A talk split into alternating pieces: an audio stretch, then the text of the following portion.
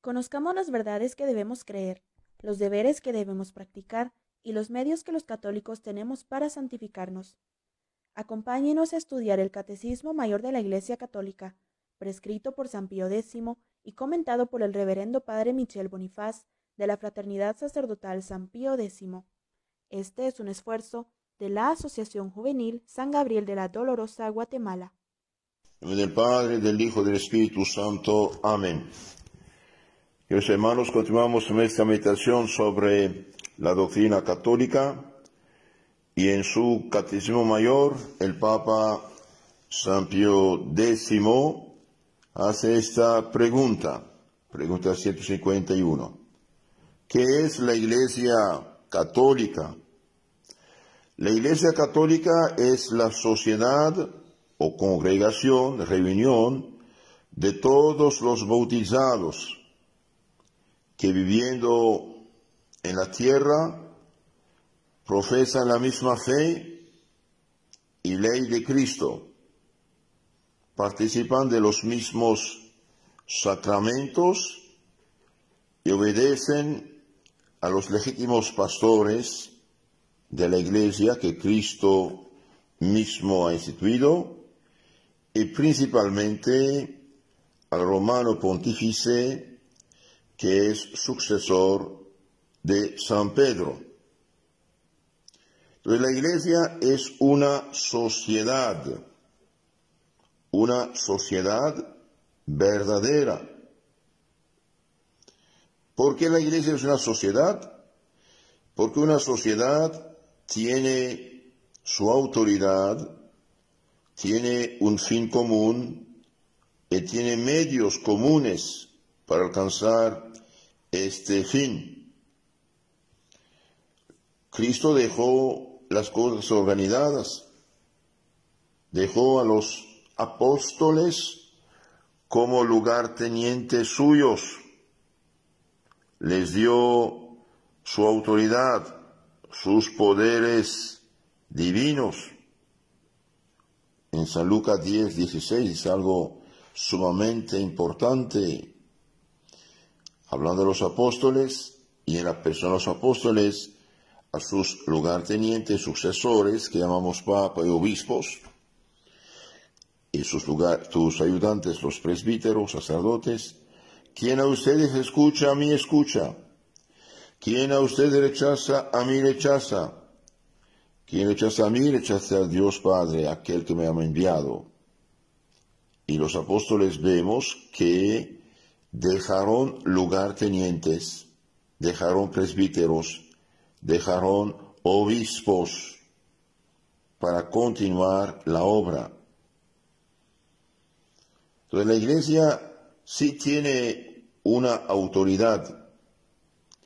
Hay los fieles y hay los jefes, pastores de la iglesia, San Pedro y sus compañeros. Pero San Pedro y sus compañeros no dejaron un libro mudo para que cada quien hiciera con él lo que quiere. Ellos mismos dejaron lugar tenientes que llamamos los obispos. En su segunda carta a Timoteo 2.2, o Timoteo dice, lo que oíste de mí, confíalo a hombres capaces para comunicarlo a otros. ¿Y quiénes son? Son los obispos. También la iglesia tiene un fin. ¿Cuál es el fin de la iglesia? ¿Para qué Cristo fundó la iglesia? Sabemos, que los hermanos, que Adán había sido creado en gracia, que se transmitiría a sus descendientes, la gracia y la santidad. Lo que nos hace hijos de Dios es la gracia, la santidad, que nos da la caridad, que nos da el Espíritu Santo. Pero por gracia Adán pecó y manchó con el pecado original a todos los hombres, los privó de este don divino que los hacía de Dios, haciéndoles perder aquel tesoro divino y con él el derecho a la vida eterna. Y Dios que tiene un plan B, mandó a su propio Hijo, que se encarnó, que se llama Jesucristo, que tomó entonces la naturaleza humana por la encarnación y nos ganó como a sus consanguíneos suyos, a sus hermanos, no solo nos ganó la justificación, el perdón, sino nos ganó también la gracia, la santidad y nos prometió su Espíritu Santo. Pero esta gracia, esta santidad, él pudo repartirla por sí mismo, claro, al género humano, pero no hizo esto. Dios, que es inteligencia suprema, sabiduría suprema, quiso comunicar su gracia su Espíritu Santo mediante una sociedad y esta sociedad fundada por él mismo se llama la iglesia. Tú eres Pedro y sobre esta piedra mi iglesia, mi iglesia. Y esta iglesia tiene un encargo, tiene una misión, un fin. ¿Y cuál es el fin? Llevar los hombres a la vida eterna, santificarlos, instruirlos primero, vayan, prediquen. ¿Prediquen qué? Su palabra, su mensaje, su, su, su enseñanza, lo que llamamos el Evangelio. Vayan y enseñen a todas las naciones. Predican el Evangelio. Y si Cristo quiere que los apóstoles, sus apóstoles enviados, lugartenientes, prediquen, enseñen a todas las naciones, bien, por esta palabra suprimía todas las naciones existentes fundadas por hombres o que fueron la corrupción de la revelación primitiva. Entonces le da a su iglesia el poder de enseñar, vayan, predican todas las naciones. ¿Predican qué? El Evangelio, es decir, su doctrina. También les da el poder de santificar a los hombres. Bautícenlos. Bauticen a todas las naciones en nombre del Padre, del Hijo y del Espíritu Santo. Por esta razón decimos que el bautismo es la puerta de los otros sacramentos. También les dio el poder de gobernar, dictar leyes, enseñar a las naciones a guardar todo cuanto os he ordenado. Los apóstoles deben enseñar a los pueblos todo cuanto nuestro Señor les ha comunicado y enseñado. Y también nuestro Señor hace una promesa, promesa divina. Dios dice y cumple. Y miren, estoy con ustedes hasta el fin del mundo, hasta el fin de los siglos. Si Cristo está con ellos hasta el fin del mundo, significa que esa sociedad fundada por Él va a ser perpetua. Perpetua. No va a acabar. Cristo no dijo a los apóstoles, vayan, prediquen, bauticen, pero si ustedes hacen tonterías, si ustedes no siguen eh, como yo mando, voy a abandonarlos y cada quien hace lo que quiere. No dijo esto. Dijo, estaré con ustedes hasta el fin del mundo.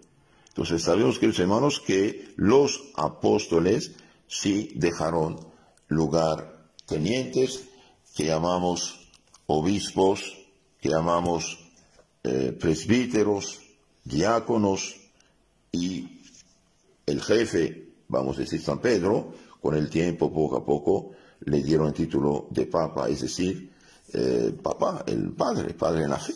De hecho, en los primeros siglos se llamaban prácticamente todos los obispos papa, padre, padre. Entonces, la palabra padre ahora se reserva a los sacerdotes, la palabra obispo eh, al lugar de los, de los apóstoles y la palabra papa al lugar teniente de, de San Pedro. Entonces, Cristo manda a su iglesia predicar a todas las naciones. Y esta iglesia es un cuerpo cuerpo uno, individuo, visible, orgánico, jerárquico. Esta iglesia tiene medios de santificar a la gente. Son los santos sacramentos, que son los canales de la comunicación de la salvación de Cristo. Cristo murió por todos nosotros y esta, esta salvación comunicada por Cristo a la iglesia la Iglesia la comunica mediante los santos sacramentos. Por eso la Iglesia que es la sociedad o congregación o reunión de todos los bautizados en la tierra, pero estos bautizados deben profesar la misma fe, proclamar la misma fe y seguir, obedecer la ley de Cristo, es decir, todo, todo lo que nuestro Señor ha revelado. También estos mismos fieles participan de los medios de santificación, que son los sacramentos, y obedecen a la autoridad legítima que Cristo dejó eh, sobre la tierra para representarlo. Quien usted escucha, a mí me escucha, quien usted rechaza, a mí rechaza, quien rechaza a mí, rechaza a Dios Padre que me ha mandado. Entonces la iglesia es un cuerpo, un cuerpo, San, Pablo dice eh, cuerpo místico, la iglesia es cuerpo místico de Cristo. Con otras palabras, nosotros y Cristo formamos este cuerpo que es la iglesia. Cristo cabeza, nosotros los, eh, los eh, somos los miembros. En la siguiente pregunta, el Papa dice, ¿qué es necesario para ser miembro de la Iglesia? Para ser miembro de la Iglesia es necesario estar bautizados, creer y profesar la doctrina de Cristo, participar de los mismos sacramentos y reconocer al Papa a los otros pastores legítimos de la Iglesia. Entonces, para ser cristiano de veras, hay varias condiciones. Primero, estar bautizados, realmente bautizados, tener un bautismo verdadero, válido, estar bautizados, creer y profesar la doctrina de Cristo enseñada por sus representantes y participar de los mismos sacramentos. Entonces aquí vemos las principales condiciones para ser cristiano de veras. Hoy cualquiera se dice cristiano y cualquier eh, protestante, cualquier secta dice cristiano, cristiano, cristiano. Y por desgracia nos robaron este título de nobleza, pero, pero no vale. Los cristianos verdaderos, y bien son los cristianos de la Iglesia Cristiana Universal, que es la Iglesia Católica. Los demás, por desgracia, son protestantes, son herejes, son desviados. De hecho, hoy muchos dicen cristianos ni siquiera tienen bautismo válido. Y eso es una, una catástrofe de primera. Para ser, para ser miembro de la iglesia de Cristo, hace, hace falta estar bautizado, de veras bautizado, no un supuesto bautismo. Por ejemplo, actualmente muchísimas sectas protestantes de las recién nacidas no tienen bautismo válido. ¿Por qué? Porque no creen el bautismo, no creen la necesidad del bautismo. Ellos lo que los interesa, yo creo en Cristo y estoy salvo. El bautismo es un símbolo añadido, nada más, aunque no sea bautizado, ya está salvo supuestamente. Ese es falso. Por ejemplo, tengo aquí en la mano las actas del sínodo del obispo de Nicaragua, de Estelí, eh, en la página 80 y que, 87 88, eh, en apéndice, dice, los, eh, las iglesias que no tienen bautismo válido, se considera inválido el bautismo dado por todas las sectas que se dicen cristianas, que dicen evangélicas, que dicen pentecostales. Y sin hablar de testigos de Jehová mormón, etcétera, que ya que no tiene absolutamente nada de, de verdadero. Entonces, una, una secta protestante, por ejemplo, tiene bautismo válido en la medida que hace lo que la iglesia madre, la iglesia católica siempre hizo, eh, borrar el pecado original. En la medida que esas sectas no creen el pecado original como la iglesia lo afirma, eh bien no tiene bautismo válido. Entonces, para ser cristiano de veras hace falta estar bautizado, dijimos, creer y profesar la doctrina de Jesucristo en todos sus puntos, en todo el credo, y no solamente inventar, y participar en mismos sacramentos y reconocer la autoridad legítima fundada por Cristo, que es el Papa y los demás obispos en comunión con la Iglesia, con el Papa. Pregunta 153. ¿Quiénes son los pastores legítimos de la Iglesia? Habíamos visto en la pregunta 151 que para ser cristiano hace falta ser bautizado, hace falta creer, profesar la misma doctrina, pasar los sacramentos y reconocer a la autoridad, es decir, Papa y otros pastores legítimos. Ahora, ¿quiénes son los pastores legítimos de la Iglesia? Bien, primero esta palabra pastores no tiene nada que ver con los protestantes. Los pastores legítimos son los apóstoles los apóstoles y sus sucesores. los pastores legítimos de la iglesia que Cristo fundó, y bien, son San Pedro y los demás compañeros apóstoles enviados, investidos por Cristo, nuestro Señor. Y los apóstoles dejaron lugartenientes para cumplir el mismo oficio. Ahora, nosotros decimos los pastores de la iglesia son en primer lugar, San Pedro. ¿Quién es San Pedro? Es el Papa. El Papa lo llamamos romano pontífice, porque romano y porque San Pedro fue crucificado el año 67 en Roma y ahí dejó la autoridad apostólica.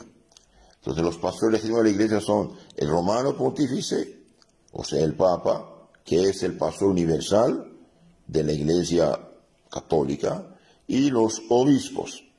¿Quiénes son los obispos? Y bien, son los sucesores de los eh, apóstoles. Además, con dependencia de los obispos del Papa, tenemos, eh, tienen más bien parte en el oficio de pastores los otros sacerdotes y en especial los párrocos, dice el catecismo. Los pastores de la iglesia son el Papa, los apóstoles. En efecto, Cristo nuestro Señor los invistió de este, de este poder de representarlo, de representarlo, y los apóstoles dejaron, sí, dejaron lugar tenientes. Eh, por ejemplo, por ejemplo, los Hechos de los Apóstoles 20 y 28, y bien, San, eh, San Pablo junto, junto antes de irse, eh, los obispos, los presbíteros, los sacerdotes de Éfeso y de la región, ya yo me voy, cuídense de ustedes y del rebaño, cuídense de la iglesia que, que Dios adquirió con su sangre, cuídense de la iglesia. Entonces, no dejó unas cartas, un libro mudo para que cada quien fundara después eh, una disque iglesia falsa. No, no dejó una autoridad en carne y hueso, con ojos y, boca. Cuídense de ustedes y del rebaño. ¿Qué es rebaño? Es el conjunto de los bautizados. Vemos también eh, en el Timoteo, primera carta de Timoteo 6, 20, oh Timoteo, guarda el depósito. ¿Cuál depósito? el depositarte confiar desde el Evangelio, los sacramentos, toda la ley cristiana, todo el mensaje de Cristo. Guarda el depósito como a ti confiado. Que hermanos, un depósito no es, no es eh, propiedad de uno. Si alguien te confía, por ejemplo, no sé, eh, algo, y bien te lo confía a ti, este depósito no es tuyo, usted no puede despilfarrarlo, destruirlo, venderlo, está confiado a ti. La fe, el Evangelio, la doctrina de Cristo, eh, la enseñanza, los sacramentos fue confiado a la jerarquía. Entonces la jerarquía también tiene sus deberes con este depósito y no puede hacer de él lo que, lo que quiere. Entonces, eh, los apóstoles dejaron lugar tenientes, eso es importante. Lugar, lugar tenientes que llamamos obispos, sacerdotes, obispos y eh, sacerdotes. También vemos en Tito, por ejemplo, la carta Tito 1.5. Te dejé en, Creta, en el estado de Grecia, para que eh, arregles los asuntos que quedan pendientes. Ahora, por desgracia, Lutero trastornó todo esto. Lutero considera como papa, como obispo, como cualquier, cualquier fiel aunque es necesario poner a alguien al frente, pero no con autoridad divina, pero eso es falso. ¿Por qué? Porque en San Lucas 10, 16 dice, ¿quién a vosotros escucha? A mí me escucha, ¿quién a vosotros rechaza? A mí rechaza, ¿quién rechaza a mí? Rechaza a Dios Padre que me ha eh, mandado. Entonces, los pastores legítimos de la iglesia y bien es la sagrada jerarquía nombrada por Cristo y los apóstoles dejaron, dije, eh, lugar tenientes.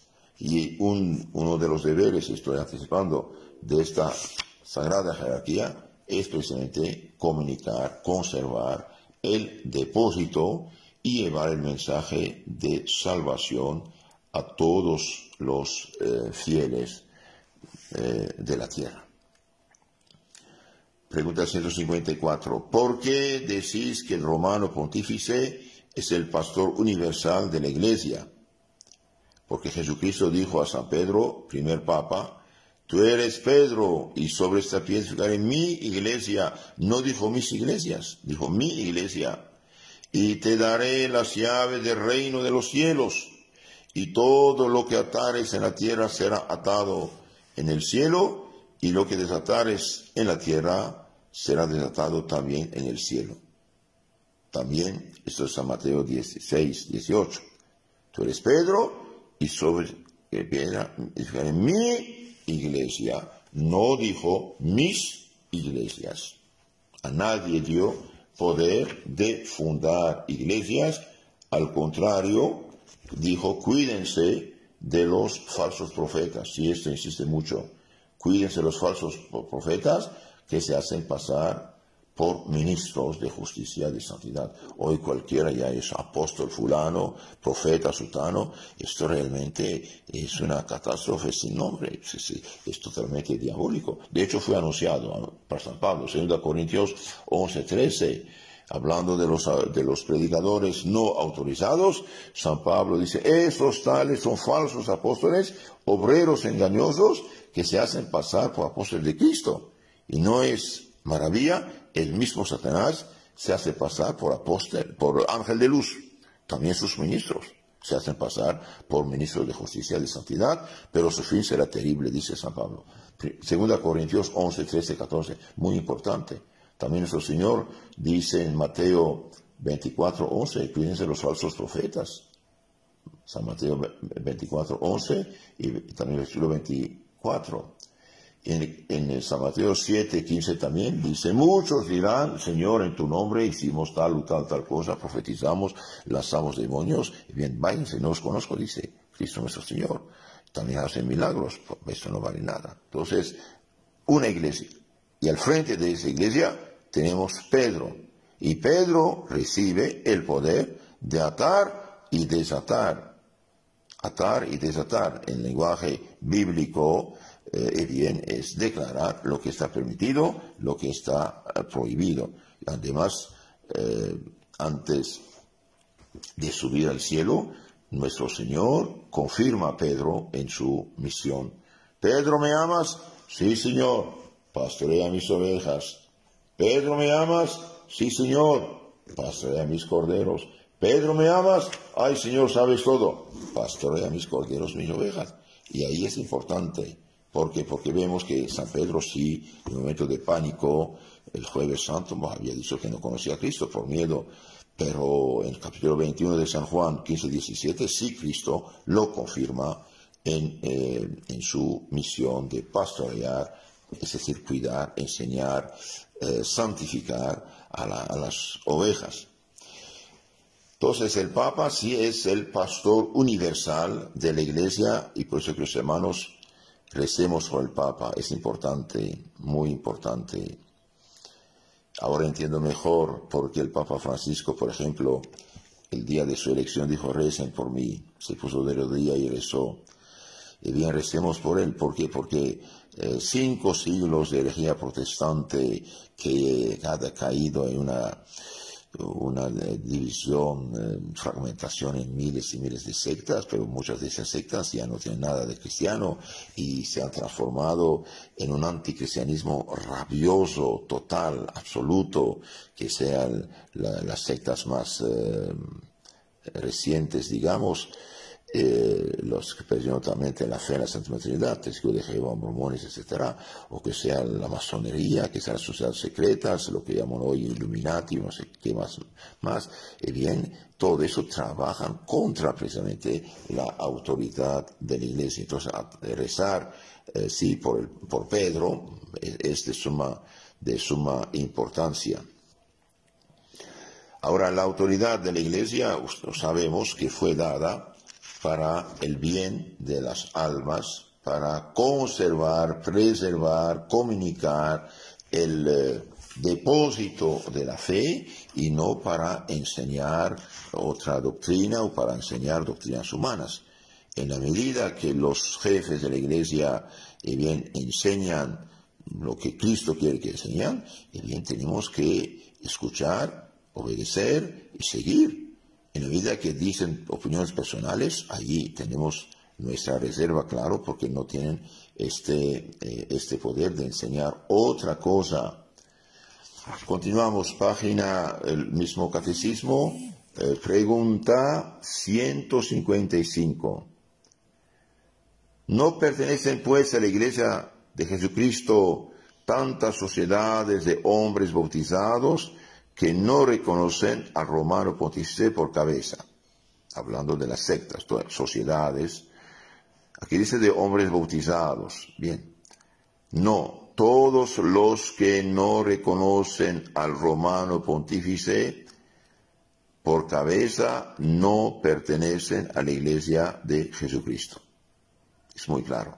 Los que rechazan la autoridad sacerdotal, del Papa, de los obispos, y bien, no pertenecen a la Iglesia de Jesucristo. Y hoy son miles estas sociedades inventadas, inventadas por un sacerdote rebelde, que es padre de todos, Martín Lutero, un pobre sacerdote orgulloso, escrupuloso, eh, rabioso, rabioso, eh, realmente es una, una, una, catástrofe. Eh, eh, les aconsejo de escuchar la charla del profesor historiador católico español eh, eh, Alberto Bárcena sobre Lutero. Vale, vale la pena que es realmente un destructor de la, de la cristiandad. Y todas las sectas actuales, y bien directa e indirectamente, vienen de, de Lutero, porque sin Lutero Enrique VIII quizás no hubiera hecho lo que hizo en Inglaterra con el anglicanismo. Entonces, todas las sociedades